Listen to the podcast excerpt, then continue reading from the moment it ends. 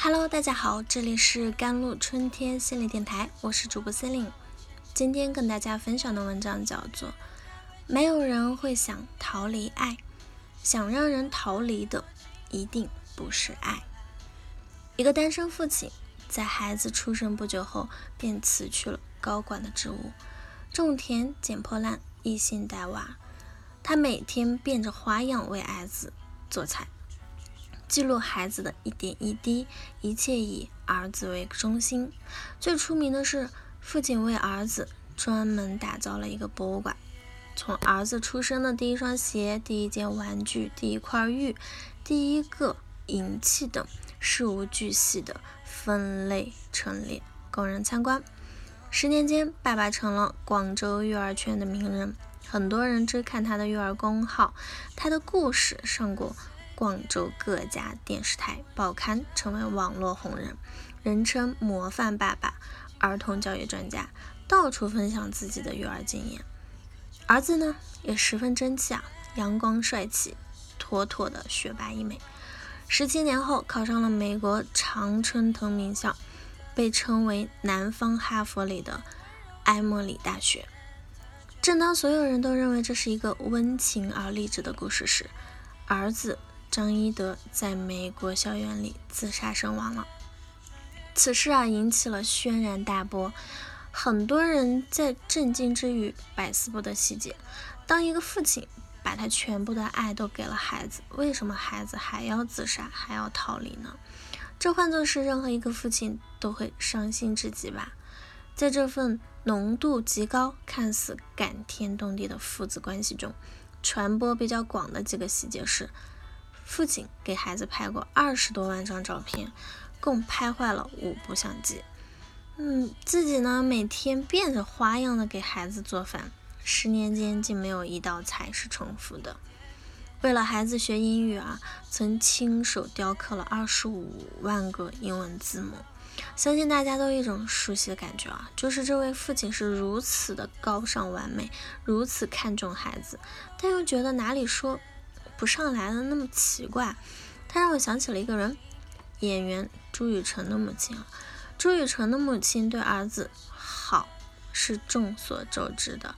朱雨辰开学去中戏报道那天，他本想自己整理床铺，但刚要往上爬，朱妈妈就赶过来说：“儿子，你等会儿，妈妈来，妈妈来。”担心朱雨辰睡眠会受到干扰，朱妈妈。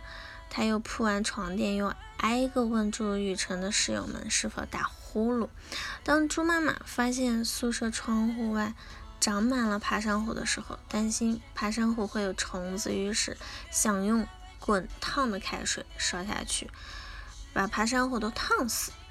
节目中他说，为了给儿子降火，他十几年如一日，每天早晨四点起来熬里水。哪怕儿子明确表示喝不下去，也会逼着儿子全部喝光。不仅如此，为了让儿子随时吃上可口的饭菜，猪妈妈把自己变成了移动厨房。儿子走到哪里，自己便跟到哪，甚至进了剧组也是如此。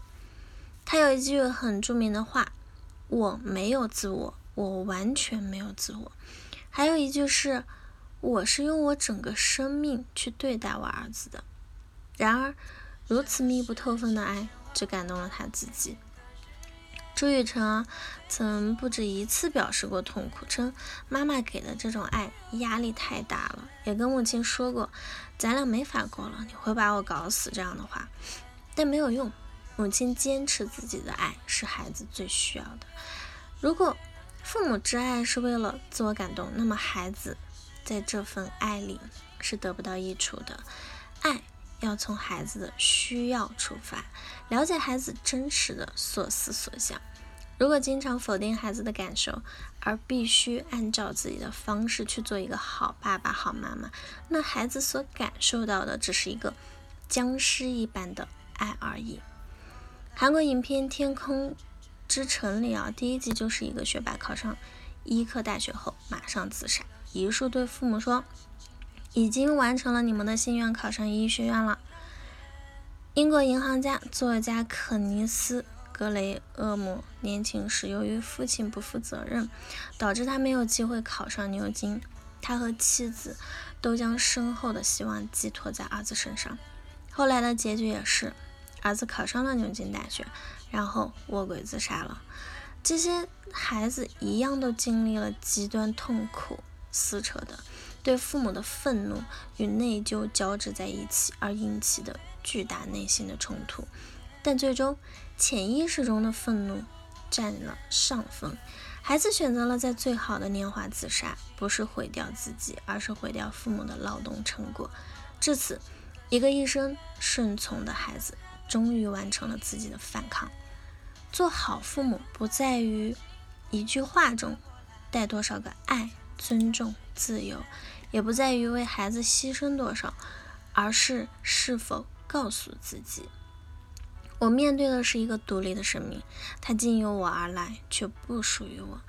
他没有义务为我完成心愿，更没有义务为我而活。